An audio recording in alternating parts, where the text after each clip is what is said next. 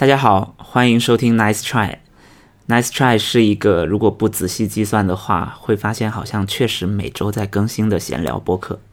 每一周我们都会分享上一周的开心事，我们叫它 Happy Hour，还会分享随机发生的事，我们叫它猫滚键盘。也有可能不分享，因为猫不一定滚了键盘。最后我们会看看彼此有没有完成上一周提出的挑战，这也是我们节目名字的来源。欢迎向我们提出挑战，或者和我们一起完成挑战。Give it a try. Give it a try，Give it a try，很很深情的，因为上一期文森特剪辑刚刚发布，犹在耳边。好，我是文森特。我是小易。我是王小光，我是特特，今天有一个超级大发现，可以暂且作为一个猫滚键盘，就是说，嗯哼，你知道，就是那个老一点的车都有两把钥匙，一把是正常的钥匙，另外一把叫 valet key，就是嗯给那个高级餐厅泊车的人用的那种。啊，然后那个钥匙是打不开后备箱的，嗯就是你后备箱你要打开的话，你就必须要用主要的钥匙打开。嗯，然后我这么多年以来一直在用的是 valet key，就是说我以为那个功能是坏的，然后觉得这个车就是就是坏的，那那我就懒得修了。所以说今天找到了另外一把钥匙，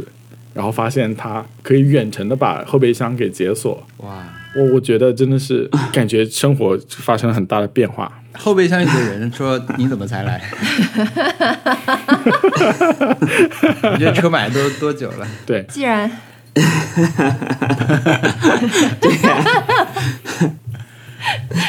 对，他在里面已经画了好几个正字了但。是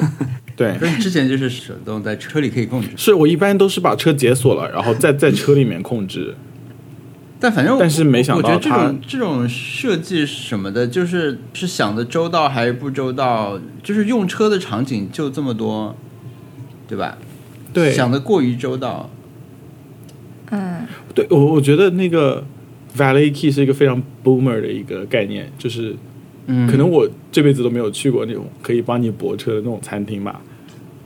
我就觉得这种需求，至于为它就专门配一把钥匙嘛，嗯，好像有点过。Anyway，啊、既然我们在讨论车啊，我有一个关于我们的车的抱怨，就是 就是我觉得我的那个就是我们不家不是现在在开一个特斯拉嘛，就我觉得这个车嗯。太为车主着想了，就是我坐在副驾驶，我就是空气一样，狗屁不如。因为你知道，你人坐在副驾驶的时候，你唯一可以玩，就是说你的 space 里面唯一可以拥有的东西，就是你面前那个工具箱嘛。对，就是工具箱，手就是套箱，啊，对，就是那个手套箱，就是我的，我的，我一把一直把它视为是我的。嗯，但现在这个东西它，嗯我自己不能打开它，啊，就是这个现在这个车的设计就是它不能够机械打开手套箱，必须电子控制。它只有两种方式打开手套箱，一个是在那个设置菜单里啊，它都不是说我的屏幕上默认有一个按键，点一下手套箱就啪打开，它是你要进入设置页面，然后最底下有一个叫手套箱，你按一下就会打开，或者你用语音，但是副驾好像也没有办法直接激活语音，而且语音很慢嘛。对，而且我如果副驾想要点到那个就是菜单的话，我几乎要用，而且我通常喜欢留脚的空间留的比较长嘛，就是 就我要用到一个就是几乎要抽筋的姿态，然后才能把那个东西点那夸。张了，夸张了。对，然后我是我是觉得那个就是怎么说时代更替吧，就是现在车为了这种服务推出的功能是，就它最近出了个洗车模式啊好像洗一般大家洗车的时候的困扰就是说，因为可能很多人他首先他没有钥匙，他就用手机开这个车嘛。你你靠近不是手机当钥匙，但是你洗车的时候你放在那儿，如果你不给他一把实体卡片那个钥匙的话，洗车的人没法动你的车。啊，所以他通过出现出一些新的设置，可能是去解决这个问题。还有就是它的很多表面的这些什么充电盖啊什么的，其实是很脆弱的。如果你洗车你去冲的话，它会被被冲开。我又怎么知道？我买过车之后从来没有洗过。对我们还没有洗过车，我们买车半年了还没有洗过车。我不知道，很多人去洗车的时候都都会说啊，洗车的时候要注意这个，洗车的时候我就很怕，我还有一个什么没有注意到的事情，没有看全，所以我就想到洗车我就很头疼。我我就是讲到你说那个抱怨，我觉得特斯拉副驾驶就是传统车的驾驶，你还可以就是副驾驶，如果我没话讲的时候，你还可以玩那个空调那个调节位置 的地方，对不对？就是那里至少有一个有一个那个可以让你手控去摸一下的地方。副驾驶完全没，就特斯拉副驾驶完全没有，就是一 白茫茫大地一片真干净，就是你不知道，太简洁了，跟被罚站一样，你知道吗？坐坐那个特斯拉副驾驶，你也不好意思动人家大屏幕，对吧？尤其是我们在换特斯拉之前，先试过一个月的理想，哇，理想的副驾驶就是 尊享体验。就是你，你有一个，你有一个，你你面面前有一个完整的大屏幕，你可以看视频嘛？你开车的时候也可以看视频。爱奇艺随便看，哎，这但是特斯拉的大屏幕，你你感你就是副驾驶感觉好像没有什么感动的地方，因为它所有的东西，甚至连那种关键的那个控制都在都在那个大屏幕上面，对啊，所以你觉得肯定就不好没有半点关系比较好。对啊，只只能坐在那里，只能被带到目的地了。对，而且我我我这种电动车还有点晕车嘛，我也不能看手机，就真的是被 被绑架的感觉。对，那只能听歌了呀。哎，听歌的话，它只支持那个，它有一个好处是，就是可以支持歌词显示嘛，就是，但是你 只能在 QQ 音乐，我也没有 QQ 音乐的账号。我只，所以我只试过一次，就是像唱卡拉 OK 一样放出歌词，还还还可 以哎，我问问你的手机的那个电池健康现在是多少啊？你觉得你手机掉电快吗？呃，我感觉挺不健康的。我看一下，我因因为没有啊就是嗯快，我现在电池健康就是是看最大容。量，对不对？是的，我是百分之九十五，我是九十二，但是我我们是去年买的手机，我是百分之八十三去年没换。啊，我是前年买的。对呀、我我今年估计要换了。不是，据说它的那个叫什么？Notch 叫刘海，在人类还没有发明“刘海”这个词之前，这个 Notch 一般以前叫什么？Notch 本来也不是刘海的意思，就是发是人类感觉是先有刘海再有 notch 这个问题从很多很多的角度都不对，我就不说了，怎么跳过好叫吗那？个。在外国他他没有刘海，外国有刘海吗？哎，英文里面刘海这个东西叫什么？？Hair b a n 嗯 ban 啊，是哪个 ban？银行那个 ban 吗？就是那是 bank，你这，你这个事情也要从很多角度有的可以解读的。哦，OK，那我们来讲 Happy Hour 吧。我先讲吧。好啊嗯，我因为我我现在背还比较酸，还残留着我 Happy Hour 的那个，因为我这周的 Happy Hour 是劳动，啊就是在这周呃装了两个家里面的架子，就是我我们搬进来嗯，已经是第二周了，两周零三天了。那这周的进程就是我们搬进来以后就一直一边在收拾，一边在继续的布置嘛，就并不是一个一下就完成了，就是一直在可以说一直在搬的那种状态。呃，这周就装了两个架子。呃，我最大的体会就是，嗯，虽然虽然是你你弄完手很酸腰很酸啊，但是有那个工具齐备，然后呢也没有那么着急的情况下做这些就就是蛮有意思的，因为会很有成就感嘛。因为因为我是把这种置物架装在墙上，那它是一个嗯，它不像说我要修一个水管，所以它不是维修一个东西，你修好了你你就只是恢复了正常，这就是你家多了一个东西，突然就，呃，然后对，因为它就跟做手工啊什么一样，它一步一步照着去做好了，就跟拼宜家也差不多，但是是我以前没有怎么操作过的这种工程，所以我觉得还挺开心。但是我最近一直有一个困扰，就是好像我们用一些这种欧洲的标准的家具的时候啊，我比如我们是有有一个桌子，还有这次用的一些上下螺丝，我没有一个。就在这个整个过程中，我最痛苦的部分就是拧螺丝，但是这个螺丝的孔好像有一种跟我们不一样，它是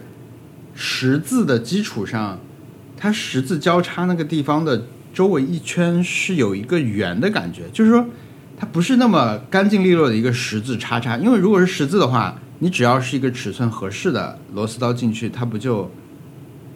可以就很吻对合，对吧？它不会那个。但是我搜了半天，我并没有找到说中间还有一个一个类似圆形的一个这种这种形状的螺丝刀，所以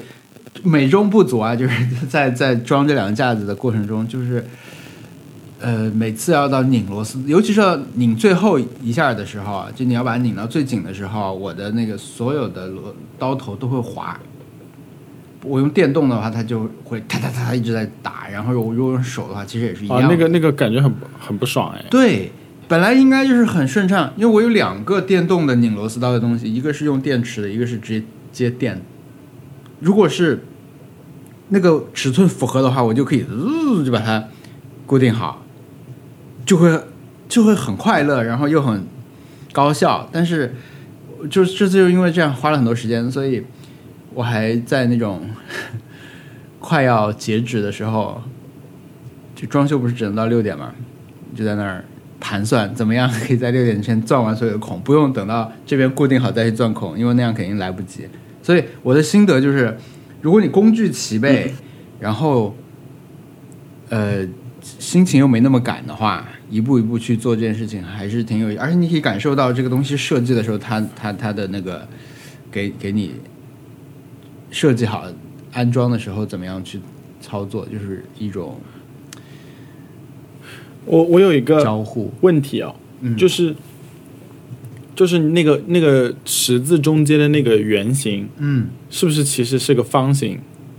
好，呃，没有那么是的，我其实当时我查过，因为我们在装桌子的时候，它就是这种螺丝，嗯。然后呃，我就去查，就是对对应这个东西的螺丝刀是什么，我还拿去给卖那个螺丝刀的店里去看，他说中国就是没有这种，他他反正他们店里是没有的。但是实际上有没有，实际上你去查那个螺丝头的那个种类的话，它这个东西有一个专门的名字叫 Phillips 还是什么，就是十字中间一个圆。Phillips 是十字的，它十字中间有一个圆圈，就如果是真的就是完全十字是另外一个名字。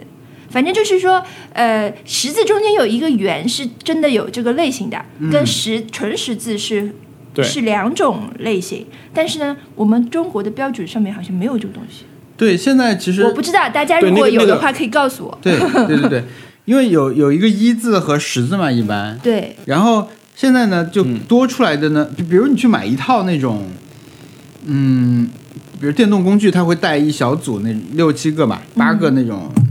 刀头，它可能区别在于那个十字的边边的那种角度，它是尖一点还是平一点点，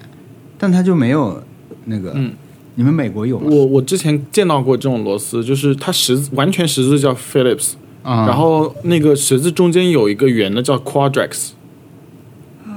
不是，然后那个 Quadrax 设计出来是可以用那个方形的那个 drive 也可以去拧它。啊，我现在看就是我查这种表格，就是说他们完全十字叫 Frierson，然后那个 Frierson，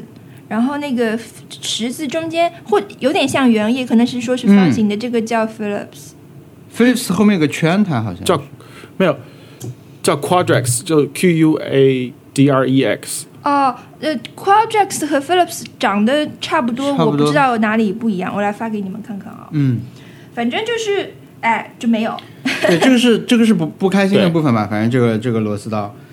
但是嗯。呃，另一个快乐的部分就是我们因为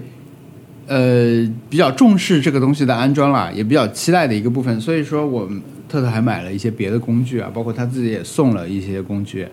就是比如水平仪，呃，我觉得那个那叫什么，就是嗯，哦，就激光的那个对不对？有激光的，也有物理的。物理的就是水平尺嘛，就是靠尺上面有一个那个嗯。气泡，那个其实也挺好用。就是我我用，因为我们自己我我装第一个东西的时候，那个东西是整个是个铁的嘛，然后我就发现我买的那个水平尺它是带磁铁的，就可以直接吸在那个上面，就感觉好爽。因为你你在移动的时候，它就相当于这个东西自带一个泡泡气泡，你就可以把它对到嗯目测水平的程度。然后还有就是，对我们用了水平仪那个激光的那种，那个也挺，就但是我们第二天用的时候发现它好像不是那么的准，因为我们眼睛看都觉得这条线是斜的，我不知道出了什么问题。但一开始用的时候就觉得这个东西很科学，而且好像就几百块钱对吧？嗯，一百三，甚至是一百出头，反正就是很便宜就可以买到一个，而且它是那种不需要你事先做很多调教，你就只要把它拿出来开好、摆好，它上面相当于自己有一个测水平的那种晃来晃去的小小的部件。当这个部件稳定了以后呢，它就会给你，它就告诉你一下你这个激光是是横平竖直的，但是如果你是表面是斜的话，它那个感应器感应到就会报警。我觉得以前就是偶尔我们有一些师傅来的时候啊，就是装修的时候，他们会带一些这些工具，你看上去就觉得哇，好，这个这个感觉靠谱，但其实这个成本并不高，就是让让我们这种外行感觉你很专业的这种这种门槛其实是很低的。啊、因为我我我感觉是一个便携式的光之教堂。是是是，我老公装不是装了两个整面墙的架子嘛？然后第一天的时候，他穿着一个 Tetris 的一个 T 恤，就是那个嗯，俄罗斯方块，然后背后是一个俄罗斯方块一个印印花，然后就很像人体人体那个呃俄罗斯方块，因为它在这个墙上上下移动，很好笑。还有这种表格在 在在它背后，对。不过对对还行吧。工具顺利，工具好对，如果主要就是螺丝刀有点问题，因为它的那个安装还是设计的挺简单的。比如说我们后来装的那个第二个架子嘛，它就是很，因为其实你如果墙上能够高效的把所有的点都画好，我我怀疑如果你找一个他们自己安装人员来的话，他会比你更高效的地方，一个就是他用所有工具肯定更熟练了，另一个就是他肯定有他自己的经验，甚至是工具，他可以直接把一排点全部画好，因为它涉及横横和竖的点，然后又跟那个它本身的架子上的那些孔要对齐嘛，他们肯定不会像我们这样装一条打呃，就是再再再测量再画下一排点，他们肯定可以全部都画好。文森特肯定是请师傅来嗯装的。对，对，但如果很简单的话，我就会弄；太难的我就会？吗？也、小一，你怎么办？这个架子，就比如说要装一个一整面的架子的话，你可能一个人装有点难的。你你会你会怎么办？你会请人来吗？还是找个我会我会想办法把它一个人装完的。就是也不要就是那个社交麻烦，然后也不要请人，对吧？对我我就是对请人这种事情有一个就是灵魂上的恐惧，我就无法要求，就是甚至被问的时候，我也会说不用啊不用啊，我可以一定可以搞定的，然后就结果就是搞不定。但是但是我 somehow 到最后总是能够搞定，就是当时连一个两个人搬的那种床垫，我都有办法一个人给给给给搬上来，所以我觉得以后没有什么事情可以可以解可以解决不了的。OK，你啊，嗯不是，这是 Friends 梗，你 们你们大概不知道，就是是吧？你 Ross 非要搬一个沙发，就不肯请人，然后他一定要搬一个新沙发回他的那个二楼公寓，所以他就请让他的让他的朋友帮他搬，然后他们就卡卡在那个楼梯上搬不回去。这个事情跟自己在家套被套的难度相比 What？是多少倍？套被套是个很难的事情吗？套被套的难，套被套以套套被套为单位的话，以套被套为单位的话，可能它是多少个我帮你套被套来说吧？你知道的，换床单。很多倍吧，因为没有，但一个人套被套是那个的呀，一个人换换被套是一件比两个人难的事情啊。What？没有，一个人套双人被套的难度肯定比较难，但是小易这样，我觉得一个人去换，他本来个子又高，但是他换单人被套，他肯定很简单啊。但被套也是有方法啊，就是可以可以很高效的换的那种那种嗯方法。你掌握的话，其实它很快，三十秒就可以对，套好了。反过来一对我的对好，然后一抖，嗯，嗯，我我因为我是两个礼拜洗一次，所以说我是那个觉得套被套这件事情太麻烦了，所以我现在解决办法是整个被子都放到洗衣机里面洗，然后放到干衣机里面烘干，就不用再解决被套的事情了，哇，你是天才 对不对？哇！因为因为那个烘干机，烘干机是，就我们的那个烘干机超大的，就是半个小时之内可以把什么东西都给烘干，然后又是那种可以塞进去的，然后我就就就塞进去，就烘干就是了，然后就感觉很舒服。What？对啊，哎，你的洗衣机是呃，你的这个东西是自己家的吗？还是公用的啊？公用的，哦，那你们这个应该，我的我的应该没那么大，冰箱啊，对，那个洗衣机没那么大。对对，那个那个是商业的那种那种烘干机，就是那种洗衣房用的烘干机，所以说就可以那个把它变得很很干。太爽了，对，开心的。嗯是的，就再也不用换被套了。但你们这种就是洗 T 恤会缩水吗？嗯，不会，好像没有遇到过。就没而且事对吧？最主要是它那个烘干机，因为它很大，嗯，就是可以我我整个人可以躺进去，然后它它可以帮我烘干的地步。然后很大的话，就是它那个烘出来的衣服就全部都是很很很平的，就是不会有皱纹出现。啊啊，对，所以，还是快乐的。对的，嗯。像我们的话，缺点就是要和人共用，嗯但是赶快烘干，赶快拿出来，不然就会有点皱。三十六倍吧，差不多可能三对三十六倍算出来了。三十六倍，对，什么？因为是要那个抬一些东西什么的。可以可以，这就是我的 Happy Hour 啊、装了以后解决了一些还没有拆的箱子的问题啊。对另外，那个脱口秀大会这 第一组那个就是讲心理疾病的这一组人的表演，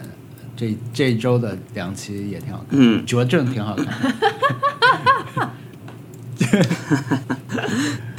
小易也没有看，对，小易 我在没有没有办法看到，好像就是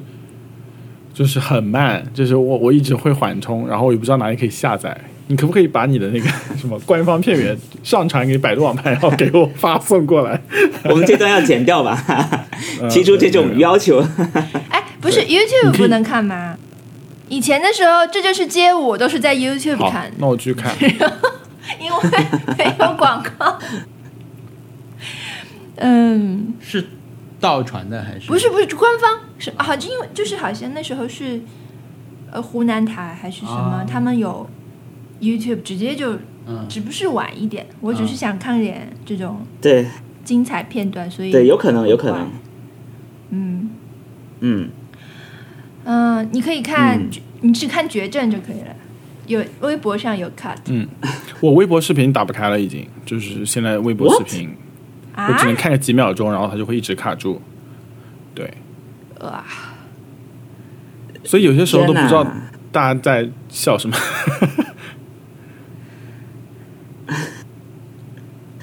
嗯，反正你你快去找来看一看吧。看，泽成有泽成那个小那个艺腾讯视频不。直接就有。YouTube 版。对吧？对对对，腾讯视频应该有 YouTube 的、嗯。的频道的，嗯，好，它这种是喜是全新的喜剧技巧吗？设计设计现场观众就是这个。纠正，对，他是现场反应，那个我不知道他他是，我觉得这个这个特别厉害，对，就是后边跟的那句，我觉得他应该是设计好的，但是就是啊。不是、应该不是现场反应。对，他可能就是设计好让现场，我觉得是设计好。如果现场反应好的话，他的这一因为句就更效果更好。因为其实他的口音，他经常拿自己的口音说事情。啊，啊，所以所以你就可以预料了嘛，就是你预料你讲到这里的时候，绝对会有人笑你的，可能也是在现场打磨过，知道很多观众讲到这里就笑了。都要重复这他的这个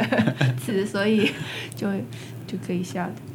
嗯蛮厉害的。不错的。我还呃，我昨天看到那个一个片段是台湾版的，嗯吐哦吐槽大会。台台湾版的吐槽大会叫对。岩上，哎，谁呢？叫 Fire Up 好像。对，第一期是我看那个片段是徐乃麟被吐槽，哇，然后，呃，我我看的是别人转发一个片段哈，他就是有两个点想说，一个就是那个他们的赞助商是一个类似润喉糖或者清凉的这种，所以好像就是说，嗯。因为是吐槽大会嘛，有人很会会，比如我我我，因为那个现场演是那个。类似是一个男生，他要他要吐槽徐乃麟，徐乃麟坐在宝座上，然后嗯他就说：“你是不是你是是不是如果你怎么样都不会生气？”然后徐乃麟说：“是的，好像是这样。反正就是被吐槽的这个人说：‘是的。’那他说：‘那我要当着几千人的面，他就打了他一拳就跑了。’他没有吐槽，他打了一拳就跑，然后那个那个主咖就追着他，就就是一个效果。但是他们那个 赞助商的广告是是清凉的东西嘛，这时候他们就全场有很多大屏幕背景的大屏幕，本来是显展示那种红色的布景嘛，就全部闪那种翠绿色。就是说清凉清凉，意思是静心静心，不要不要不要火起火，就去火去火去火，类似那种。我觉得这个设计还蛮好笑的。我想看赵正平的那一集，不知道赵正赵正平的咖到不到是可以被就是吐槽中心的主角那个位置，但是我想看他，如果有的话，我想看。他肯定会生气的，他他会起来打人的。我就觉得叫言上还蛮好玩的，就两个字，就是嗯，不是演上大会，对对对对对，就不不像，也不是这就是岩上，也不是我演上总动员，活用了一个词。岩上有晴天，哎呦，演上特工队，哎好的，小易，我来说吧，就是嗯。我这周的 Happy Hour 是听了一期播客节目，然后那个播客节目是 Cortex，、是礼拜二听的，然后我知道就是感觉听的时候感觉外面的天都亮了。就为什么会听那么开心呢？因为这期的播客叫《思考快与慢》，快与慢，然后他们是就是 Gray 和 Mike 两个人，就是疯狂的批评《思考快与慢》这本书。嗯，然后我就觉得一个就是很久没有被挠到痒的地方，突然被疯狂的猛挠，然后完全解决了我这个心结，就是啊，原来这个世界上还有，就是我尊敬的人也很讨厌这本书啊。然后他们就是讲的非常。就你知道，他们已经已经看的时候就已经写好了本子，然后 Gray 说他是有有一种书是他看了以后很生气，然后气到要把这本书一定要看完的地步的那种，就一口气气到一口气把这本书看完，然后说他听电子书在 在伦敦的街角听到那种要要当场跺脚，然后说什么脑中风都要都要开始的那种，反正就是他们当然是夸张了，但是但是他们用讨论的那个不喜欢的内容。非常非常就是 on point，然后我觉得就是很喜欢他们这个那个嗯。嗯。这期节目，然后最厉害的是这期节目是戛然而止的，因为他们就讲完了，已经发现没有什么好讲了，那就结束了。所以非常尊敬他们这样子讨，而且他们从来没有说这个，就是永远永远都是围绕着这本书和他们他写作方式和那个论证方式来讲，而没有去讲到一些就是不就是不是那个你在看书就能够理解到的一些东西上来讲，就是它没有发散，它只是围绕这本书来讲。然后我很喜欢这样子的批评方法。对，然后《思考快与慢》这本书之前感觉好像非常非常有名，对不对？这个是关于什么的书呀？我就是 我听说过，但我不知道是什么书。Gray 说是只要你入职广告公司，他们就会让你看的一本书，就是讲的是那种呃人类就是有一个下意识的思考的大脑，还有一个就是你会用力思考的，然后下意识思考的总是占上风，因为用力思考就是比较累呢，就这个道理。然后他他他们的主要的问题，然后也是我的问题，就是看这本书的时候觉得作者就是兜兜转转的。就是卖关子，嗯，卖个好几章，到最后讲到了一个非常非常简单的一个结论，然后这个作者还喜欢就是把那个办公室，就是他在，我觉得感觉是一个，就 Gray 他们也说，就是一个呃科研写作有习惯的人，他们常常会有一种一种状况，就是说他们会把所有的那个。就提到一件事情，然后那件事情如果有人做这个研究，那他就会把那个人的背景都介绍一遍，这样子就会非常非常冗长，因为就是没有人会关心你举的那么一个小例子里面，他们的办公室氛围是什么样的，就是 OK，就这个实在是太复杂了。然后，然后还有一个就是，呃，就是你你你没有必要在一本通俗刊物上面做这样子的那个解释嘛。当然，你做如果是科研写作的话，你如果是别人做的研究，那你肯定要去引用它，这个是没有问题的。但是引用不不代表你要把他们的背景都给介绍一遍。还有一个是对，这本书会给你设置一个假人，然后 让你猜那个假人是是是做什么工作的，然后他会说哈哈，但你猜错了吧？他应该是做这个工作，就是是假人，是是你编出来的。然后 Great 就我很少听到嗯 Cortex 这个播客里面有有有有骂脏话，就是有那种消音的那种桥段，然后这期就是他们急到那种一直在消音。为什么要一直一起去看这个书啊？是一个挑战吗？他们有一个看不是一个挑战嘛就是哦，就是那对他们看书来嘛，而且而且他们看这个书，就两个人一起看，然后两个人都选择了听书的方式，然后那个他们就就是都 Gray 说这本书就是很很不适合听，因为因为就是太太太无聊了，太冗长了，也不是叙事的，然后就是有些时候你要你要回去找，就是同样的东西。你要他要是翻书看的话，他可能一个小时就看完了。但是听书的话，你就要听他两个多小时的那种、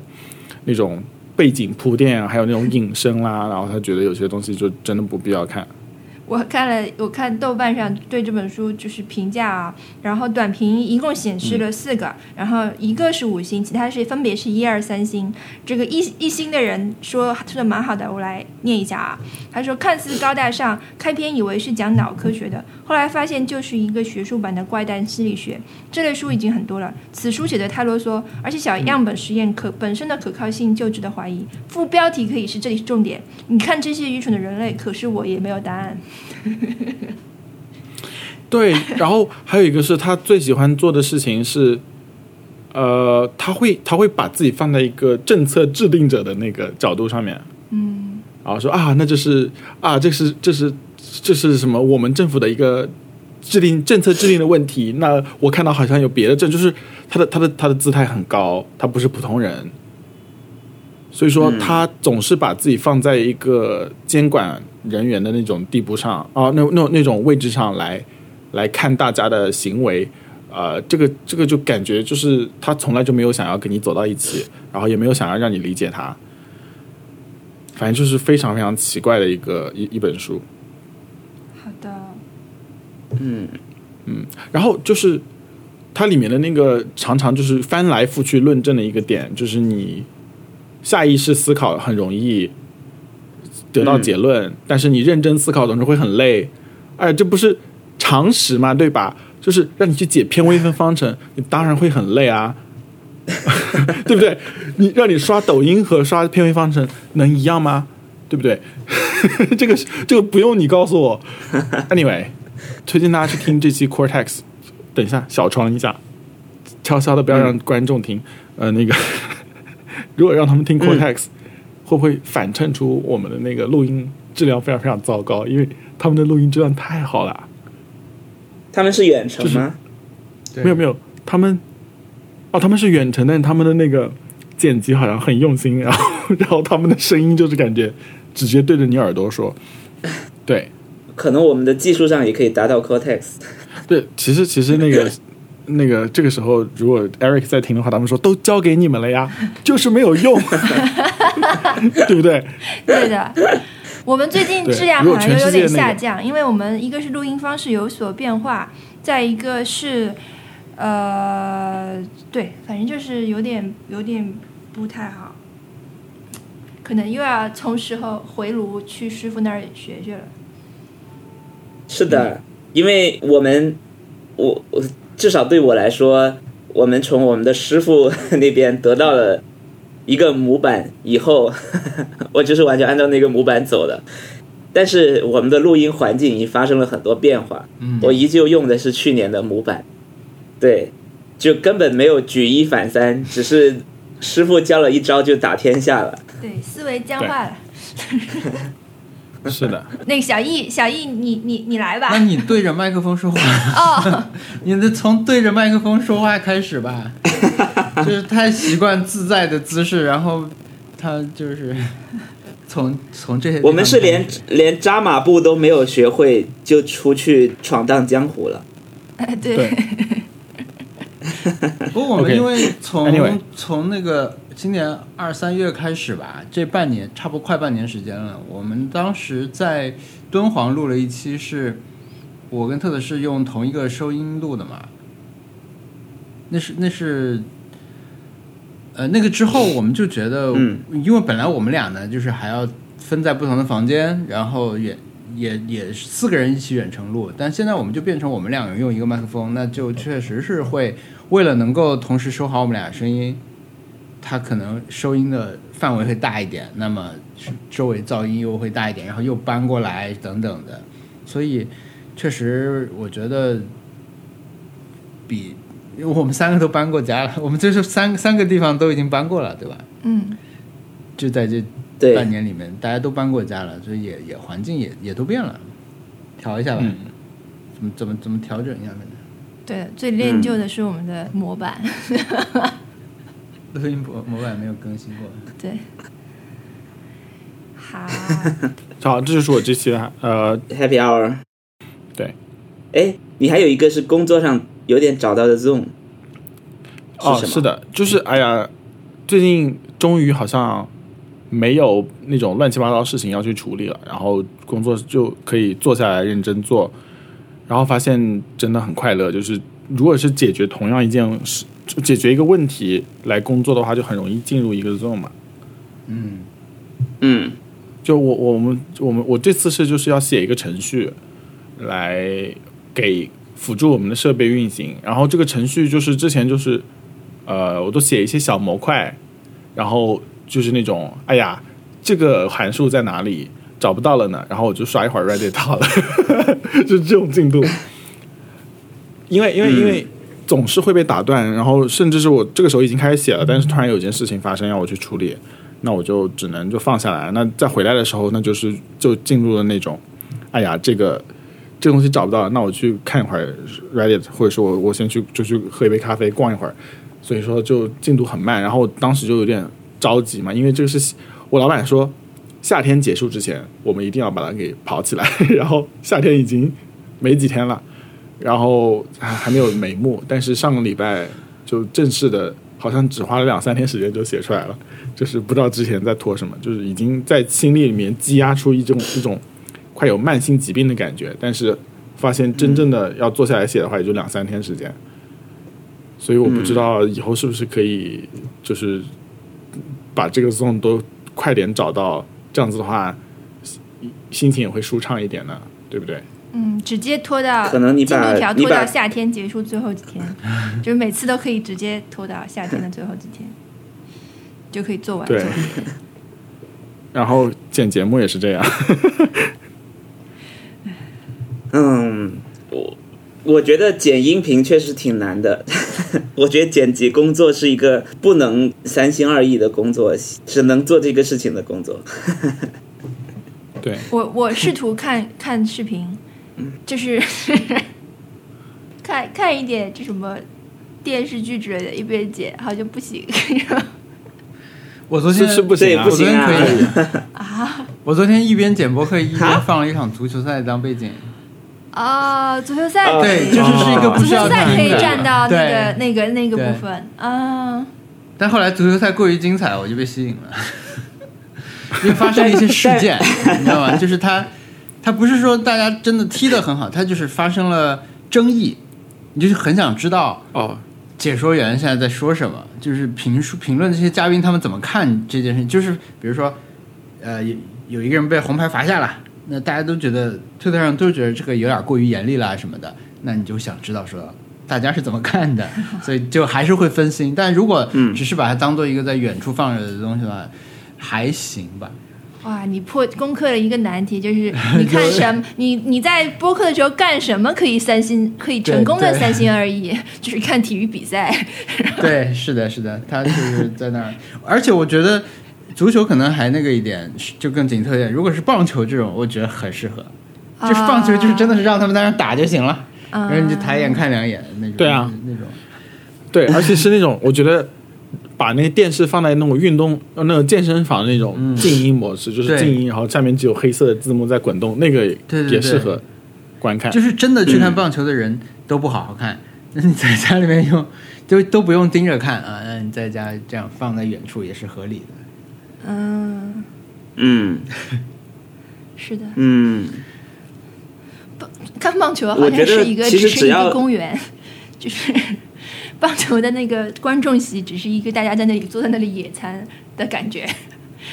那个、那个、那个、那个、那个、那个，呃，王小光刚才给我看了一段小视频，是他们的球队的观众在说，在唱，在唱歌说，就他们昨天又输输球了嘛，然后给对方的观众唱说，我们上周也输球了，你们也没有什么了不起我们每周都输球。啊。现场编出来的歌，现场齐声唱给对面的观众，昨天然就是后观众因为因为阿森纳又输了嘛，输了一个零比五输给曼城，是现在阿森纳是排在英超最后一名，开开开开季三场都输掉了。但是我有一个 guilty happy hour，就是虽然所有人都在昨天在在编段子笑阿森纳什么，但是我心中在暗暗高兴，因为我我们在玩一个叫做 Fantasy Premier League 的游戏，它就是可以让你选择，你比如你有他给你一百 M 的钱预算嘛，然后每个球员他们都定了一个价格，你就可以用这个钱来组一个阵容，然后你你把这个阵容排出去以后，就是它就来自所有英超的球队嘛，然后他们每周的比赛的表现就会得分，然后你最后你这个阵容不就有一个分数嘛？然后我昨天高兴是因为我买了一个曼城的，就对面的球员，那个队那个队那那个球员进了两个球，还有一个助攻，好像就就是他都是蹭蹭在得分。虽然说阿森纳被被进了五个球，但是这个人进了球有两个，我觉得不错，我我选我选对了。在虚拟世界找回了点儿，找找补回来一点东西。而且他不是那种大大家都会选的人，他不是那种热门的，就是这个人肯定会高分的。我我觉得玩这个游戏还还比较怎么说呢？今年有一点上道吧，就有一点会去看着别人怎么玩。以前我会觉得，我觉得这个人挺厉害，我就选他。现在不是，现在你会觉得，比如一个人挺你你可能不是很看好这个人，但他的老是得分，你会就是有一种思路，就是如果别人都选，你就得选这个人，不然的话，他可能会给别人带来很多分，你自己得不到分。这是一种股票心理吗？呃，我我觉得是有一些要这种这种算计在里面，但我以前玩这个，我去年也稍微玩了一下，但当时就会觉得说，这个人感就是思路不太对，但现在现在调过来，我觉得还就更好玩一点吧。OK，嗯，好吧，就是你要面对一些这种，你如果不选这个人，别人都选了，那他的分就会很高啊。那如果你去选一个冷门的人，你当然有可能会比别人的分高，但是大很大可能性你是比别人的分低的。我现在脱口秀大会的这个选的队、自选队里面有有徐志胜，嗯，和因为大家都选他，有什么？有徐徐志胜，因为大家都选他，对，就是如果你拿脱口秀来大会来比的话，比如你不喜欢，就首先你会去客观一点的，你不是完全以个人喜好对吧？比如说你、你本人特特不是很喜欢周奇墨的风格，不，但是他很可能表现会好，嗯。因为他有什么什么呃标签嘛，嗯。那么你可能就会觉得我硬着头皮我还是选选他，因为你不是只能选一个人嘛，嗯。你你还是可以选一个阵容出来组战队的这种感觉。嗯。我我玩我这个赛季玩那个 fantasy 就有点一点点这种这种，好的，你这样说，嗯，我们就稍微明白一点。了。但是但是你又要做一些差异，你不做一些差异的话，那你你无非就是大家都选这些最优项，看谁组合的好，那你就要选一个冷门一点的人，对吧？我昨天就有点这种感觉，就是嗯没、没有太多人相当于选选了谁？相当于选了，呃选个我们的听众吧，相当于选了 Kid，What? Kid 确实是我们的听众啦，没错。好了，我剩下你的 Happy Hour。我本周好像没有什么特，就是本周依旧是工作工作工作工作。哦，我本周有一个 happy hour 是我终于能看 Netflix 了，啊，对对对，就是有一段时间 Netflix 只能看到自制节目，他自己做的片子，嗯，然后最近终于又能看回来了，终于又能看 Breaking Bad 了。对，之前是因为 Netflix 它封禁嗯呃代理的 IP，对对对对对就有一个新的办法，就是只能那个看他们自己的自制剧。是的，然后最近又能看回来了，希望 Netflix 的人不要听到这里。我们可以，我们可以说这个大大谈谈，因为就是我们也是这样嘛。但是我昨天看又回去了，又变成只有自制剧了。嗯，你现在看看有吗？就是我昨天看，我不知道，我昨天才看，哦，我昨天看又变成只有自制剧了。不过最近自制剧我看了好几个，还觉得蛮好看的诶，就是那个 The Chair 嘛。The Chair 那个，Chair 就是那个 Sandra Oh，嗯，叫英文什么系主任，哎，对，英文系主任，嗯，还蛮好看的。嗯。对我我准备去看。如果你对。你如果遇到了这个困扰，呃，就是遇到这个问题的话，如果你只能看到自制的剧的话，推荐你看《Fire》嗯，音乐节。在我们上上上一期节目上上期有详细介绍，对，天哪 你回溯现在想想还是噩梦。元素可以拉拉很长。是不是以为我要讲一个解决方案？没有解决方案，只能只能在这个里面挑点解决方案是，对，就是矮子里面拔高个，只能是这样了。也没有很矮啦，对，还是有好的。嗯，还是挺对呀、爱的王冠这种还是好的。昨天看的时候就觉得很很开心，因为我一直在追那个《神烦警探》，啊，我还蛮喜欢《神烦警探》，最后一季了是吧？我觉得非常好笑。对，但但不知道为什么，我感觉也没有很火这个剧，不是那种还蛮不是那种 This Is Us 嗯或者 Modern Family 那种火。还蛮火的，就是那种、呃 Park and Recreation 和那个发展受阻的那种火，啊，对对对对对，是那种火。就是对看喜剧的人会肯定会看到的那个剧。对对对，就俗话说，没有破圈，对吧？在在在国内大家听得懂的语境里面就是这个意思，嗯，但是大家都很看的人都很喜欢，确实很好笑。然后，呃，我昨天还看了那个看了一半，就是库布里克的大开眼界，嗯，太好看了，天哪！啊，看的真的是有点恐怖，嗯，就觉得他的氛围营造的太好了。为什么你会想起来看这个？因为他在，他就在神烦警探的推荐页下面。哎 干嘛？因为他们住的近嘛？是吧？为什么呀？我我因为我我每次看这个剧，我都是直接搜九十九，哦，然后他就在旁边，然后我就看什么 Eyes Wide Shut，然后就就看了。但这个剧我以这个这个电影我以前看过，非常非常小的时候看过，完全没有看懂，嗯，就觉得很很很无聊，就是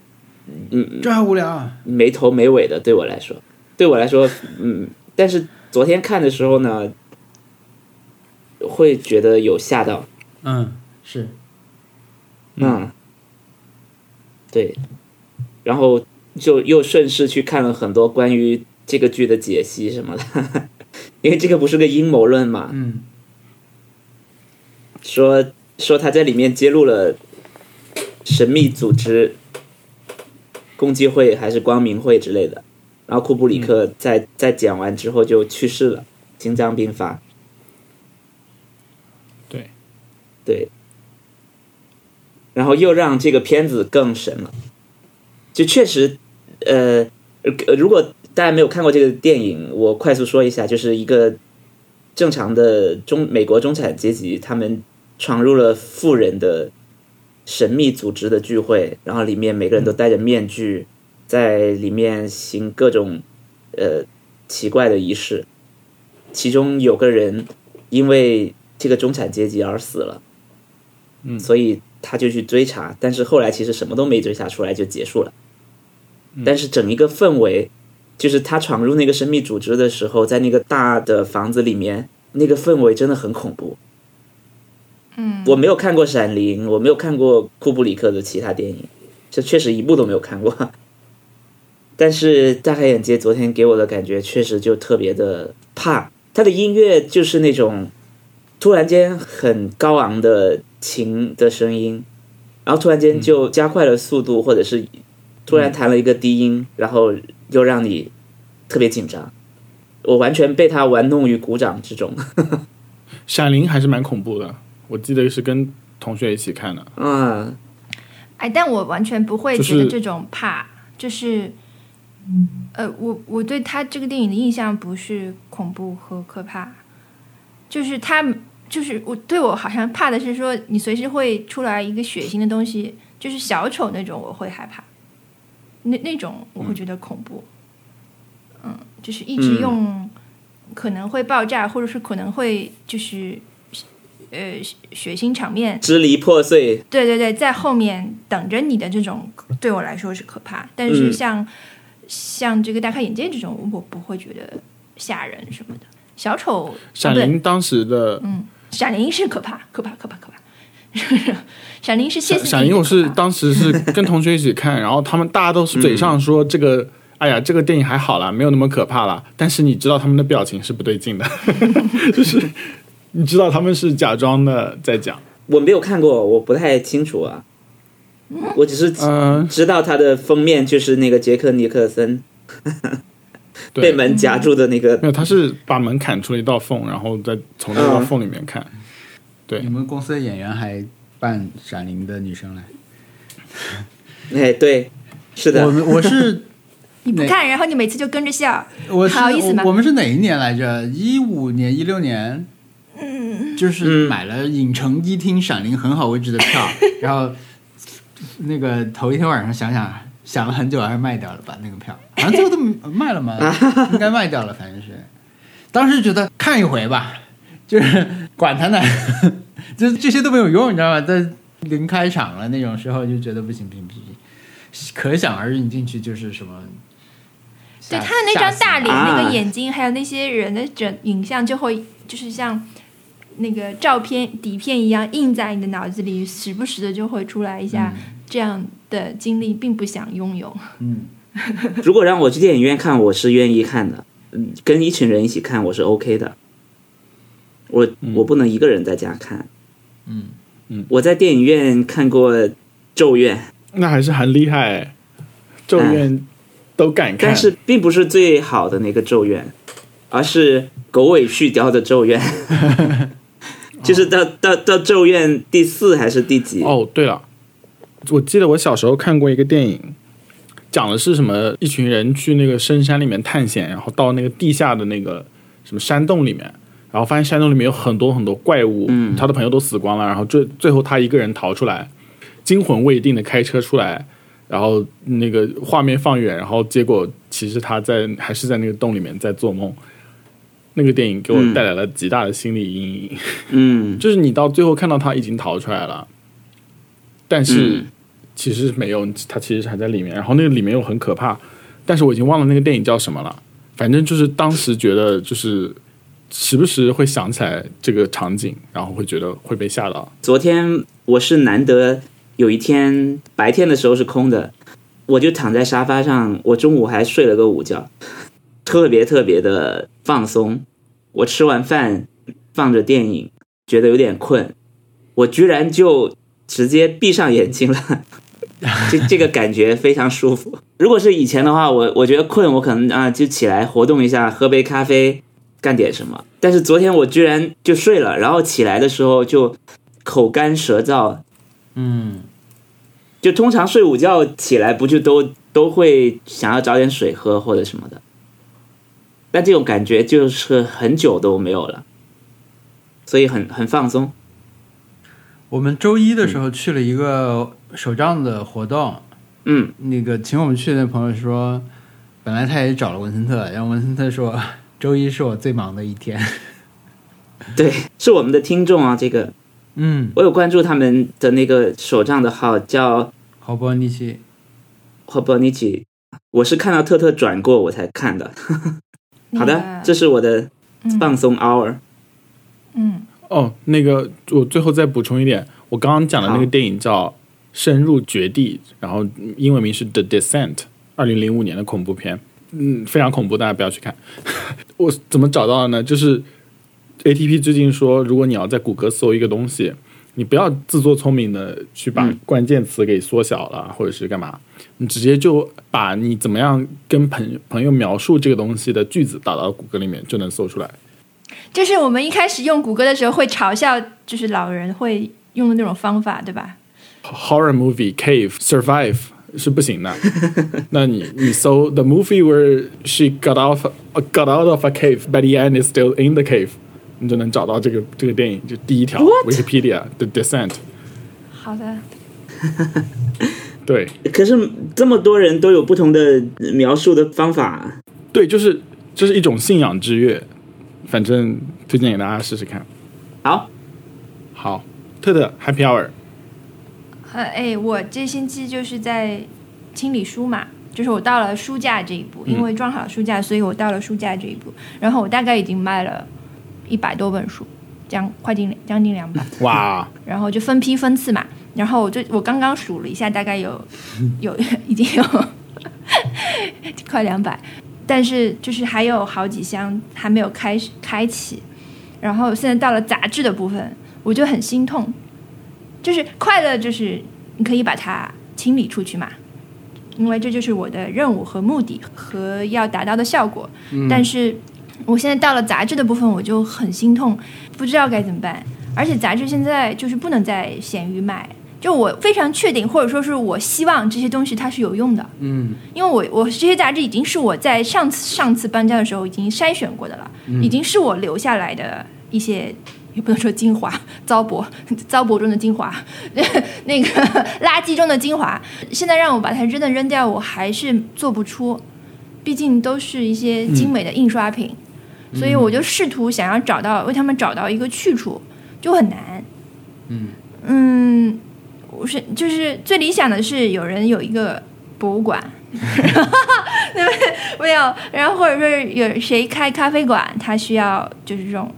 我我因为我杂志其实主要这几几个方向啊，就是设计类的，然后旅游类的，然后那个就是日本杂志，日本的生活方式的杂志。嗯。嗯，所以其实主要是 Brutus，都不是 Casa Brutus，是 Brutus。Brutus 一些我觉得有几年就是做的很好的几年，其实我我都在的，我就想把它给到一个人，或者给到一个什么人，然后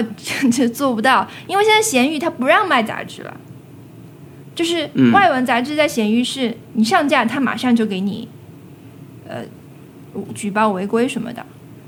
但是我也不想去真 What？真的嗯。真的跟真人有什么接触什么的，所以我现在就是最好是，我现在有一个箱子是 多抓鱼跳蚤市场，就是，就是我在期待多抓鱼举办下一次跳蚤市场，我就要去摆摊，然后把东西卖卖掉，所以我希望。但是当想到是说，如果要把杂志搬过去也是很累的，如果卖不掉的话，不就哎，那个很 A B 很 C 重吗？书展可以吗？不可以吧？我们可以，哦，我们可以把它变成一种，就你不要拿这个旧杂志买嘛，就是你不是说我不要说我们这个摊位是卖旧杂志的，嗯，比如说他是卖贴纸送旧杂志，打包必须必必须一起的那种，它反正就是把它变成一个产品，对吧？包起来。把它变成一个东西，盲盒，对盲盒，但我希望他他看过，就是这个人是需要，啊然后他看过，他他可以起码可以给他带来五分钟的快乐阅读时间，就是你你你就你就说盲盒，然后（括号可以挑选），然后附上一个石墨文档，对不对？你卖的是盲盒，但是对方是可以挑选的，然后石墨文档里面有细节，不错，对不对？嗯，巨巨大的工但是你卖的确实是盲盒，嗯，可以。反正我还要再考虑一下，然后再搜索卖其他书前面我就要速读，就是有些书有些书我是看过，但是我忘记了，因为大部分书我看过都会忘记嘛。我不知道你们啊，就是我的记忆力就是这样的，就是虽然我还蛮常买书看书，但我也记不太住的。然后很多书在在卖出去那一刻又又想再赶快读一遍，然后就疯狂截图。所以我这周给大家一个挑战，就是我们来分享一个书里的截图。好呀，拍书照片，嗯 OK 嗯嗯，就是你看你这周看的书，你可以截一页给大家看看，或者多页也可以啊，无所谓，反正就是截截一个，嗯，嗯，截一页书给大家分享一下。好，说起 ABC 书展，我们是不是今年决定要参加了？没有，我们要这么快？我们是不是要要预告一下？书展什么时候啊？节目放出来的时候会不会已经十月份吧，已经开始结束了？不会吧？没那么快吧？对，我们会出现，但至于会不会参加，不好说。其实甚至是不是我们本人出现，还是只是贴纸出现，也不好说。肯定的是小易不会出现。对我我是不会出现，或者只是找一个找一个我们认识的摊主，穿上 Nice Try 的衣服，也也不好说。好的，关于特特的 Happy Hour，就是你整理了书架，对，送出来哦，整理真的很很爽，太爽了。嗯整理把东西整理的很干净，很开心。嗯，但我还是希望尽尽量能给东西找到一个再利用的机会啦。就把包括就是说，嗯就是我希望所有的事情都可以 reuse 或者 repurpose，就是嗯，我全部扔掉。呃，我觉得，尤其是在当代社会，对我来说的压力太大了。就是嗯，对你其实是一种批判啦。你为什么要买这么多？首先，对吧？然后你浪费了那么多、呃资源，我会有这种感觉。所以我在之所以，但这个过程对我的这个组织能力和管理能力又是一个挑战，然后同时也产生了许多压力。哎，我我也是在扔一些线嘛，那有些就没办法，比如说你们家里面肯定也有很多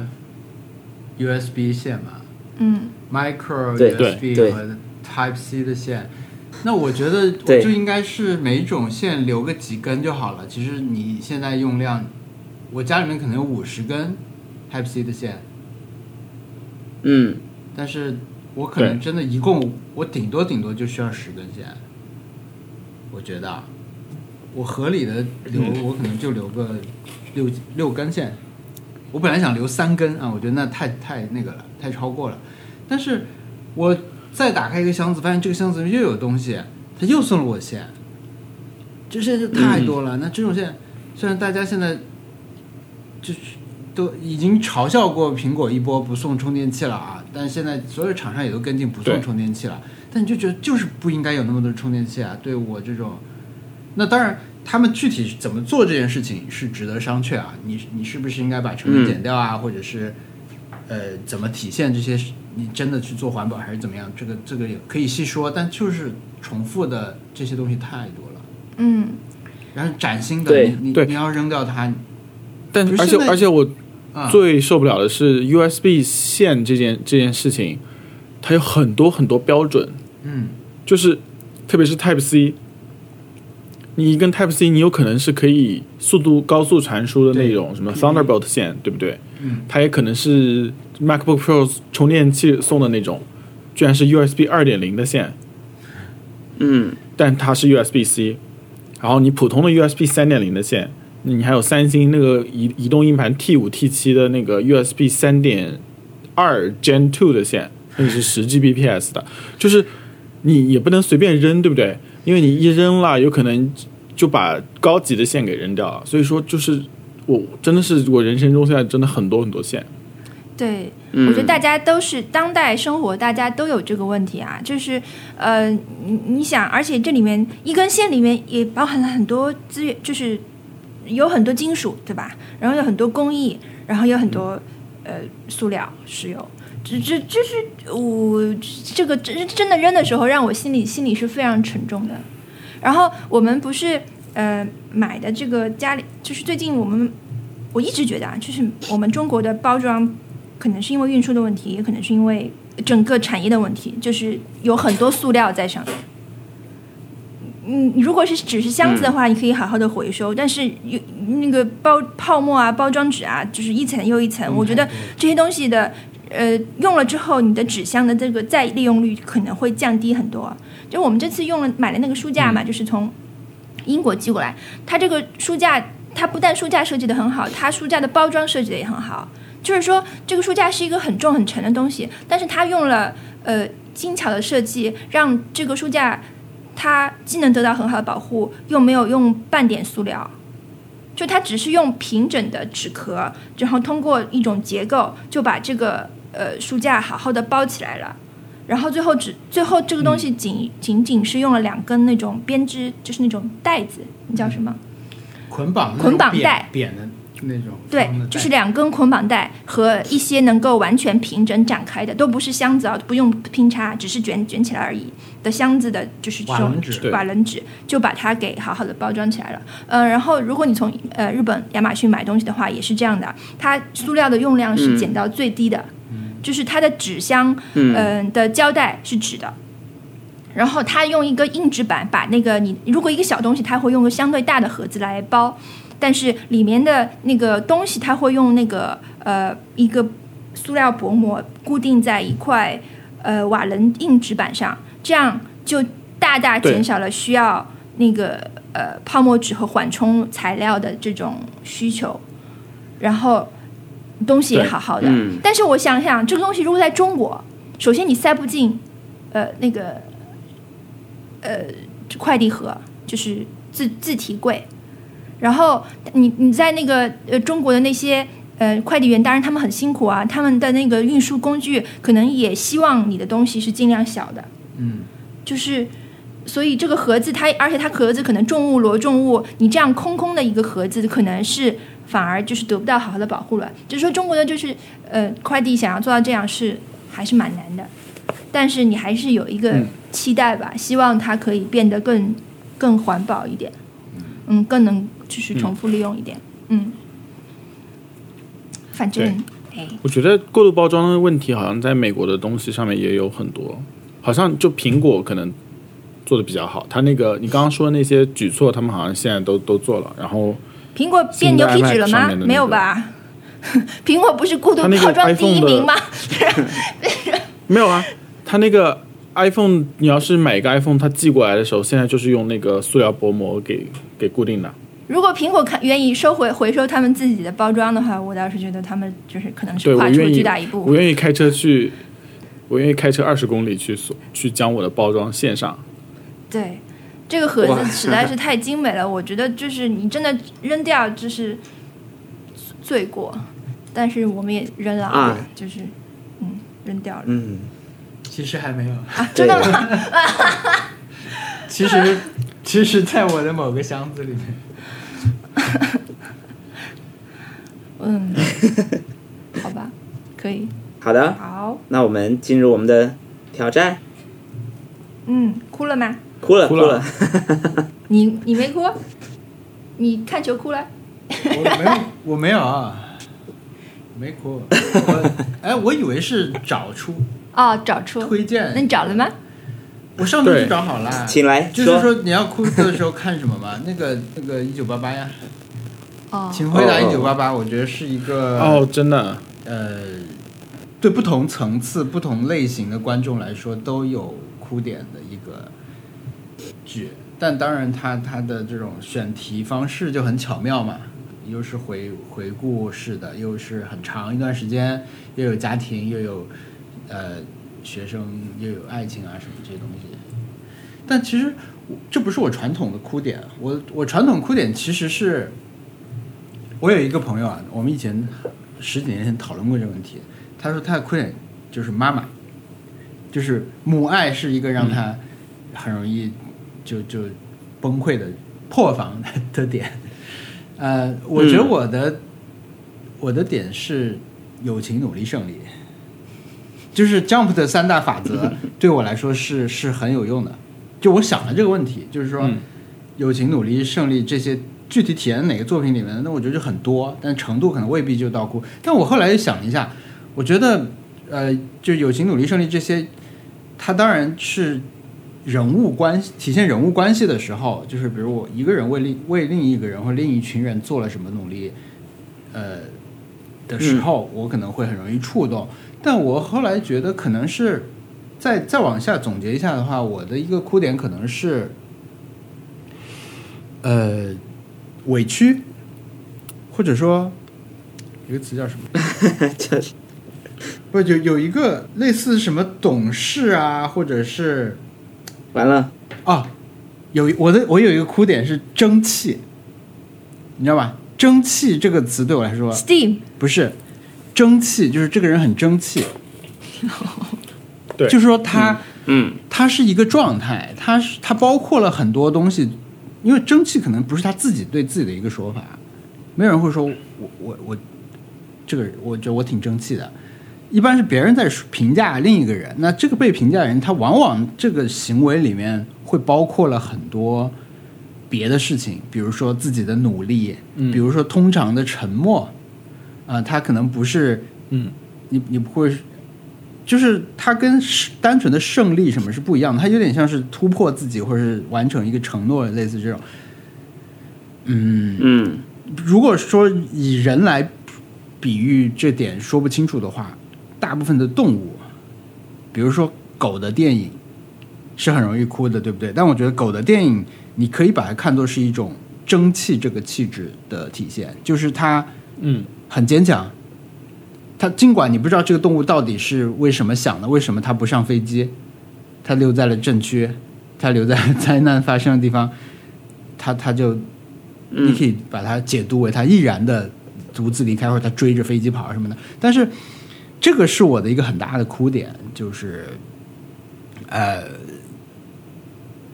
争气。就有一句话，有一句话我听到我就想说想哭，嗯，动物不会说话，后面就没了。就动物不会说话，然后后面后面可以包包括很多东西。它可能这时候它很疼，但它不会讲给你听，它无法正确表达说它的哪里不舒服什么的。但是是就是说动物不会说话。但这跟蒸汽有什么关系？呃，我觉得在我理解为蒸汽的人那边也有他不会说话这样一个一个一个一个相同的点，他可能是他不会表达自己，或者说他他他没有办法去去做正常的交流，但但是他他付出努力，对，这点这种点我是非常的那个的。哎，我去搜蒸汽英文，就是 Google Translate 说，但这可能这可能是一个 这可能是一个方言的表达吧，因为我最近有在想一些关于我们方言的问题，因为、啊。因为之前不是有有在微博上收到过想想做一期关于德宏老爹的播客嘛，嗯所以我又听了一些他的歌，因为他歌里面用很多芒市的方言，然后我嗯，就想了一些关于这些方言问题，所以我最近说话的时候时不时会带一些方言的词汇。那蒸汽但其实可能但蒸汽是一个是一个我可以理解的嗯一个很好的一个表达。嗯。就是我我能理解我，因为你刚刚在描述这个蒸汽这个概念的时候，我脑子里面想的是这 Kim Wexler，哎，对对 对就是对对，Breaking Better Call Saul 里面 Kim Wexler，就是他有。他最新的几集里面有一个闪回，是他小时候什么嗯。背着那个对。大提琴练完琴回家，然后他妈妈就醉酒开车过来接他，嗯。然后他好像那个那个就就他他就是因为在那个大家都天都已经黑了，已经已经等了很久了，然后他妈妈还是醉酒过来的，他就死也不上车，他要自己走回家。嗯。然后那个那个他妈妈就说你你你你就是这么就是这样子，永远都不听我话的什么这种这种类型的话，我我我感觉那个时候表现的就是这个人很争气。那么在他之后的一些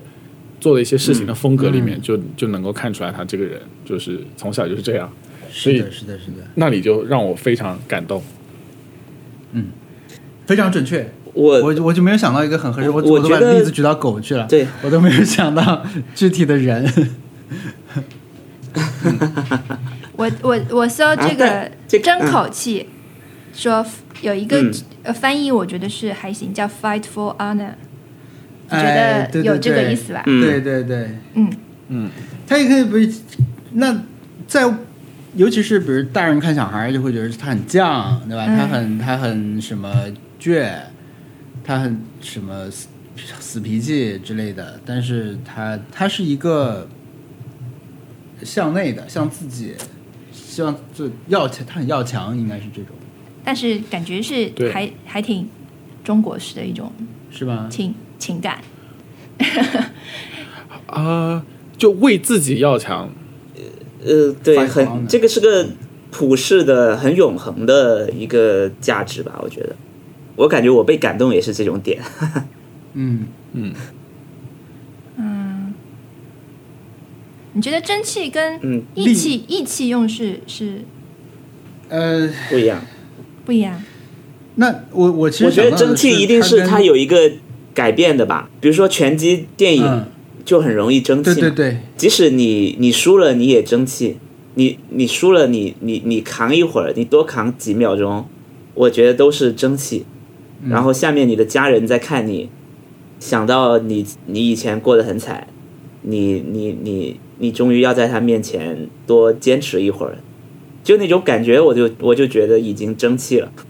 嗯，啊，拳击电影、啊，他不是真的拳击电影是是拳，击电影，但是我就觉得，当然这这这肯定有很多层次，对吧？这个嗯。这个这个情感，嗯，但是它跟励志不一样，可能就是成成功了才能励志。大部分时候你到不了可以励志的这种效果。嗯，嗯，对，对他可能并不一定要赢，但是他要有有一点坚持。嗯对，嗯我那我我来说，我昨天看的，我就是昨天才找到了一个我觉得是我本周哭点的片子，是二零二零年 M 一漫才比赛的幕后纪录片，叫，Another Story。对 Another Story，永不放弃的漫才。它很简单，它就是把在决赛里面演出的那几个人的故事讲一遍就没了，就很简单。这不是你在拍的那个东西吗？从段子到段子。但是它的整一个逻辑是特别的，我觉得是陈旧的，或者是有效但陈旧的。就他他总是会告诉你，这些人过得很惨，然后他今天站到了台上，他们终于赢了，或者是他们终于进入了决赛。有因为比如说有一个有一组人是二零一七年进入过一次决赛，就就后来再没有进入过，这次又进入了。然后中间每一届他们没有进入决赛的时候，在现场等待公布分数的那那个时刻，他们全都有记录。啊，包括这几个这两个人十五年前刚成为搞笑艺人，开始讲漫才的那种特别陈旧的影像记录都有，就是每一个拍出来都是一个很热血的故事。我就觉得，你就一口气看了十个热血故事，然后有人赢有人输。最开始可能没有谈任何人，就是一个很日常的开场，就是他们带着摄像机，跟着不同的漫才的选手去探访其他房间的竞争对手吧。嗯，你会感觉每个人如果在没有红之前，都努力了很久。确实，每个人都努力了很久，都都至少有个四五年、呃十年、十五年，有人有人二十年、三十年的都有，就是一直都在非常恶劣的条件下去做喜剧。是他们有句话叫做“我的人生的一半都是搞笑艺人”，然后但是就就一直都不红，一直都没有。他是有一个有一组人马，甚至是在呃上一次的比赛的时候，直接被评审说大家都很认真，但是你们你们一点都没有那种感觉，就是就是觉得你们是不是很不把我们这个比赛当回事儿啊？就他们是直接在下面被评审这样说的，哇，然后他们今年拿了冠军，叫做魔法可爱，就是 magical lovely 啊。然后这嗯这个组合他们在采访的时候，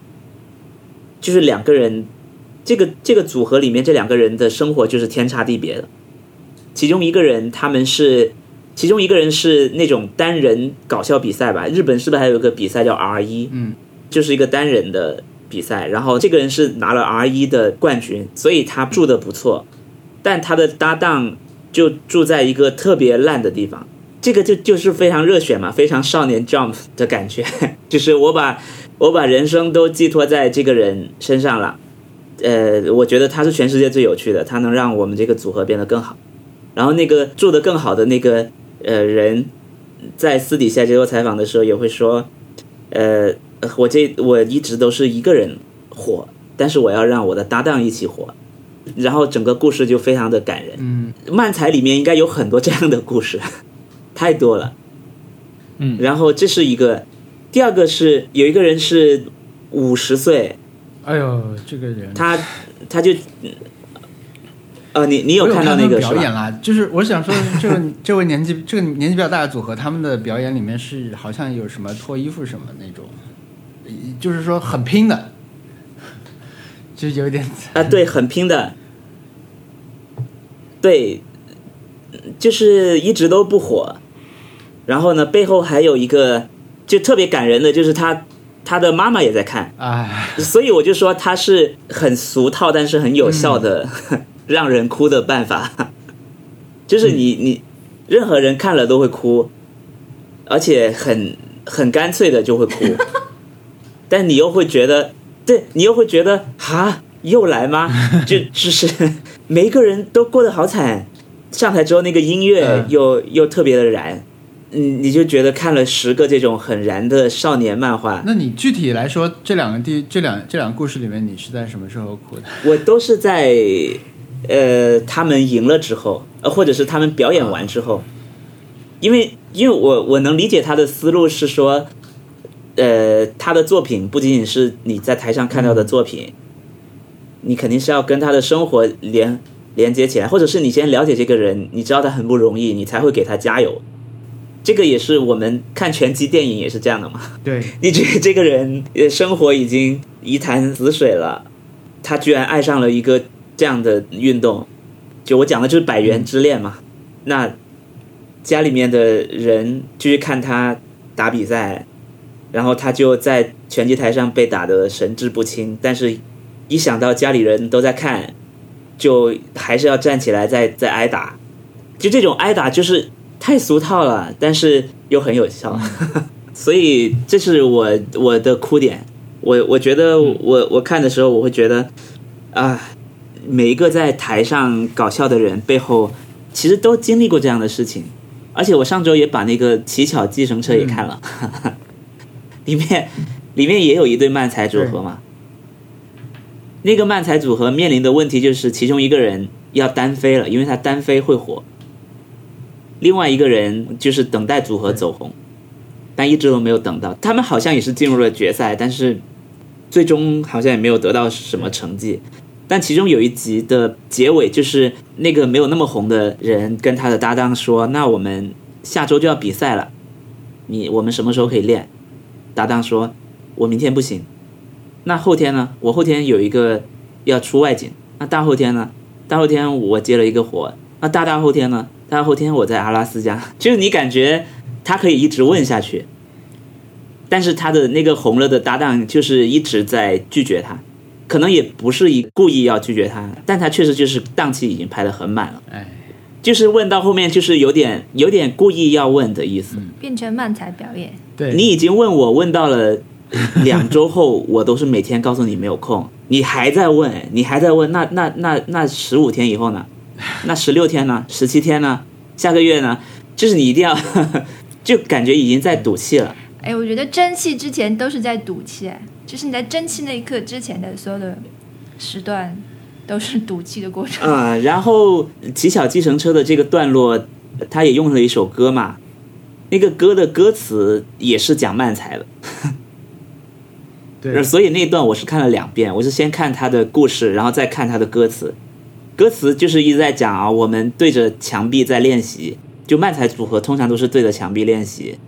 然后好像不好笑，昨天又冷场了什么的，然后但是好像墙壁那头有人在笑，哎，是不是？我们认真听一下吧，就是整个感觉都是特别奋斗、努力、要争气那种感觉。我最后要回到我昨天看的那个 M 一的纪录片，就是最开场所有的不红的组合去走访一个个竞争对手，他们进到一个房间，另外一个组合的人就跟他们说：“你们今年要忙起来哦，因为你不火，你就不会忙；你不火，你可能就一直在剧场里面演出。”有一个人他给我们展示过他在剧场的演出，一个月有人的是有人是五万块，有人是一万块日元哦，那其实是相当低的嘛。就要去打工。你你演出一个月拿到拿到一万日元是非常低的工资，然后大家就在憧憬未来，就说啊，忙起来的日子终于要来了，但其实还没有开始比赛，就每个人都想着我过几天就要开始忙起来了。这个比赛真的就是到了你拿了，因为它是直播嘛，你一旦拿了冠军，你马上就要去下一个通告。我我估计是别的节目的通告是跟是跟 M 一这个大赛的通的节目组是约定好的，就是呃，如果我说错了，大家可以纠正我。就是你这个节目无论谁拿拿了冠军，他上完你这个节目，马上就要来我这个节目了，就无论是谁，啊，所以他们他们去和这个纪录片一直跟的跟这个赢了的这个组，就是跟到说他拿了冠军马上走，就要去下一个节目组了，就是通告马上就来了，你们马上就要忙起来了。然后这两个人各自他们其实都有一些一直在鼓励他们的朋友，他们都是约到了三天后、四天后才有时间去见这些朋友。忙起来了，就是你红了，马上这几天的行程就排满，然后你接下来你就开始很忙了，你会赚很多钱，但是你会很忙，然后大家都是期待这样的日子到来，啊，你你也会很累，啊，这是他们的生活，嗯。啊，对，确实跟跟呃跟脱口秀演员有一点点像，我我也能想到。我能想到我们自己的演员可能也有这样的心路历程吧。你们你们节目这一季的有一个地方我是有一点想哭的，有一个选手被淘汰，就最后一个被复活的时候，我我不想说他名字了。那这也不是，这就显得反而更怪。就吴星辰被淘汰的时候，你会觉得他们确实是就是每年都来嘛。那我我我其实看的时候会有点对在想象说啊、可能对你你们的很多演员来说，他有点像是一个公司的活动，你必须参加，你必须来表演一段。那嗯，可能，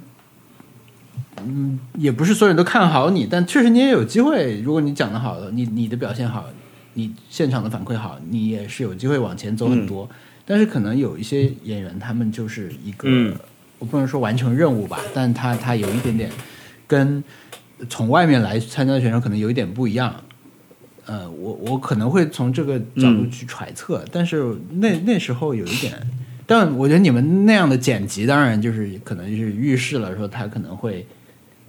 会会有一些跟之前被淘汰选手不一样的这个这个发展，但那个时候是有一点那个。嗯，你们的选手也是一样的呀，就你们参加你们这个比赛的人也是，不管谁夺了冠，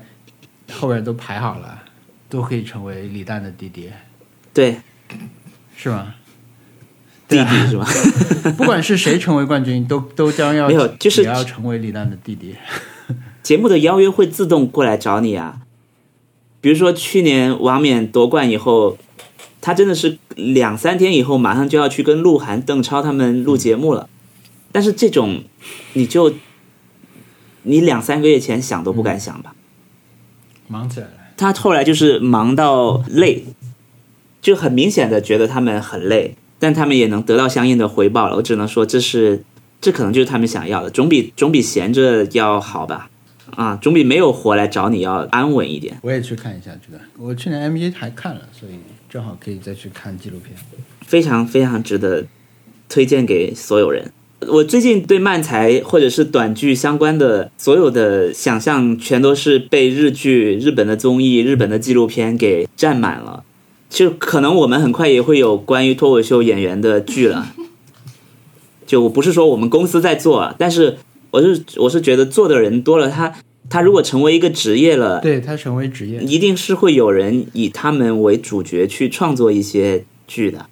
仅仅是我们能想象到，比如说火花或者是短剧开始了，其实还有很多嘛。我很多我都没有看过，首先它是一个接近自由职业的存在，然后它又有，但但也不好说了。你说也不是所有职业在国内都有自己的剧啊，因为国产的这种影影视剧作品在选择职业的时候还是比较的少的，嗯，很局限吧。我不知道为什么杂志编辑那么容易成为国产影视剧的主角，程序员就不太有，对吧？都是职业嘛，但是。都都是坐办公室的人，但是杂志编辑还蛮容易成为一种，可能大家对他的想象没有程序员那么具体吧，不知道。嗯，没有，我觉得可能做电视剧的人，一部电视剧太长了，嗯就他的选题更新没有那么快，投入太大，然后呃战线太长，而且嗯。而且写电视剧的人离杂志编辑比较近，离程序员比较远，就是嗯。你很少有程序员去写剧本，所以说嗯。可能大家都从自己的切身体会来出发来写嗯。做文艺创作。对啊，你十集的体量，你可以去找一个很小的角度；你六十集、八十集、一百集，你你肯定要找一个最大、最大、最大的公约数之类的，然后你最了解的那个，嗯，最有可能成功的那个东西。哎，不知道。然后我我到我了吗？嗯。嗯。哎，我这金鸡就是一九八八的，就是那个《机智的医生生活》嘛，啊。机智的医生生活》这一星期那一集特别好过，所以就是而且也很巧妙，就是说呃不是巧妙，你要就是很巧合说一下，是大概描述一下哪一集，因为时间是错乱。哦哦，就是第十集，第十集是呃这一季以来可能是最，因为它一这一季一共十二集嘛，到第十集已经到了快后面的地方了，然后像这一集又特别嗯呃，就是集集合。呃，《机智的医生生活》就是《请回答一九八八》的那个团队在近年来做的一个新的系列，它已经到第二季了，讲的是一些四十岁的左右的人的医生的生活。所以，嗯，呃，它有很多点啊，一个是一九八八的团队对我来说是一个 OK 一个 check，然后呃，医疗剧对我来说是一个 check，然后那个。嗯，玩音乐，音乐还行吧，嗯 嗯嗯，然后它比较轻松幽默，然后比较好笑，呃，也对我来说是一个 check。所以说，嗯，尽管我对韩国文化不能说意见很大，就是有有有不太了解，但是这个这个这个剧我看蛮开心的，嗯，所以大家如果喜欢一九八八的人，可以去试试《机智的医生生活》，我只能这么去推荐，不然的话，我只能去呃这个这个共鸣，我只能在大家都在看《机智的医生生活》的这些就是。朋友之间可以找到共鸣，就是说，哎呀，第十集真是太好哭了，嗯，我觉得这样这样去讲，其他其实就是医，我们上期刚刚说过，但是还没有剪出来，这是医疗剧一直是我的一个出口，呃，精神 massage 就是精神按摩的地方，基本上市面上的医疗剧我可能都看过，最近不是有那个 Good Doctor 好医生，嗯。嗯，这个名字是不是也有有一点偷懒，是吧？有一点。？Good Doctor，对，而且是讲一个呃得了自闭症的天才医生。天才医生的故事。对，其实也是很俗套啦，但是我还是会隔一段时间去挑着看看，看看案例什么的。所以我自诩对医院 的一些最新技术和疑难杂症会有一些了解，因为比如说我知道医院的构造，就是说 脑科医生和心脏科呃，这心肺医生是就是金字塔的顶端。你看这个医疗群像剧里面谁是主角？肯定是脑科医生和和那个 心脏科的医生。但即即使不是主角，他们也会安排一个，就是说，比如天才怪医啊，就是给他一个这样的 character 的一个设定，因为一定是就是技术最好的那些人才会去进到这个科里面。嗯，最厉害。然后呃，那个呃，还有就是，当然普外科啊，什么急急急诊室啊，都有一些故事，所以就是呃，从这个系统上面去看，这个医院的设置也是蛮好玩的，嗯，所以嗯对医疗剧都还蛮好哭的，对我来说，嗯，我看过一个穿越的日剧，对吧？人一，他就是穿越到了古代的日本嘛。嗯，那他确实是可以做脑科手术的。如果他是一个皮肤科医生穿穿越回去，那可能就演不出什么重。没有硅胶，呃，不是没有玻尿酸，那个 不是，治治治脚气，穿越回古代做治脚气。脚气就是内分泌吧？我不知道啊，不知道。我觉得脑，嗯如果如果脑科医生穿越回去的话，应该也做不了手术吧？做了，他那个做了，他用凿子 开颅了。没有没有，就是你你现代消毒的东西都没有，对不对？撒点米酒，然后你把人家就是你可以把人家治好，但是人家两天之后就会去世，因为感染。对我觉得这个《机智医生生活》感觉就是该看的人都在看了，对啊我觉，得他影响力已经足够大了。对啊，所以就是我也我只是找找共鸣，不是要推荐。对。我 no place to 推荐这个东西，就是只是我只是参看热闹而已。嗯，嗯。OK，我发现让我比较容易哭的那个文艺作品的点在，就是大家都努力了，但是不是因为谁的错，有一件事情没有办法向大家希望的方向走去，嗯。可能总结的比较长一点，反正就是事与愿违的那种感觉，遗憾。可能会让我比较容易哭，而且是对，就是遗憾或者是那种 bitter sweet，比如说《权力的游戏》里面，那么阿雅从那个北方好不容易才回到了那个滦河城，自己家里人都没有见到，就目睹了血色婚礼，对不对？嗯他跟他哥哥就马上就要见到了，嗯，但是突然这件事情发生了，他们就立刻就没有见到了，那我会觉得比较容易哭。那么像我觉得这个甚至可以套用到任何可以让我哭的地方，比如说 John Wilson 的最后几集就很感人，对不对？就给给房东讲的是那个 COVID 刚开始的状态嘛，对不对？嗯就是有一种就不知道该怎么办的感觉啊，嗯就是会让我觉得比较感动。嗯，对我感觉好像能让我哭的所有的东西都有这个元素在，事情向着大家希望的方向反向而行，然后也不是在座的谁的错误。嗯然后我觉得蒸汽这一点确实也很很容易过，我要回去仔细想一想看，就是被启发到了，可以去找点蒸汽的人物或者是角色来看，因为我当时真的是被那个看那个 Better Call Saul 的时候，真的是被 Kim 感动的不行。嗯，然后对，就是天哪，我我到现在都没看完。请看完。OK，好的，那我们下期挑战出特特提出来的是什么呢？拍书的照片，分享一页书，对，嗯，对，拍分享一截页书的图也行啊书的那一页，对，拍照也行，就是电子书截图也可以。好，对对，还好还好在，要不然又不会提出那种什么拍下十五本书的照片就完蛋了，就不知道怎么做了。其实十五本书也还好啦。强人所难嘛，这是。OK，好的，好，我们这期节目就录到这里。听众朋友如果有意见或者建议，呃，可以给我们发邮件，我们的邮箱是 nice try connect at gmail dot com，我们还有官方网站是 nice track pod 点 com。啊，如果觉得我们节目听着不错，可以去苹果播客上面给我们进行留言或者是评分，这样可以帮助新的听众找到我们。谢谢大家收听，拜拜。拜拜。拜拜。拜。